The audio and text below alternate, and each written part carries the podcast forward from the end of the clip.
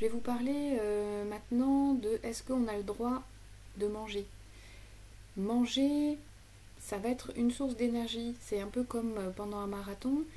Euh, sûrement c'est intéressant d'avoir mangé relativement correctement avant, d'avoir des réserves. Peut-être ça va être judicieux de manger à certains moments. On va se dire que ça va être plutôt intéressant de manger des choses qui sont faciles à digérer. Un peu comme pendant un marathon, le corps, l'énergie du corps, elle va être centrée sur les muscles et du coup la digestion, elle va être mise au repos. Donc si vous mangez euh, genre une choucroute, ça va forcément pas être très très facile à, digérer et vous risquez de la voir réapparaître euh, telle qu'elle à un moment donné.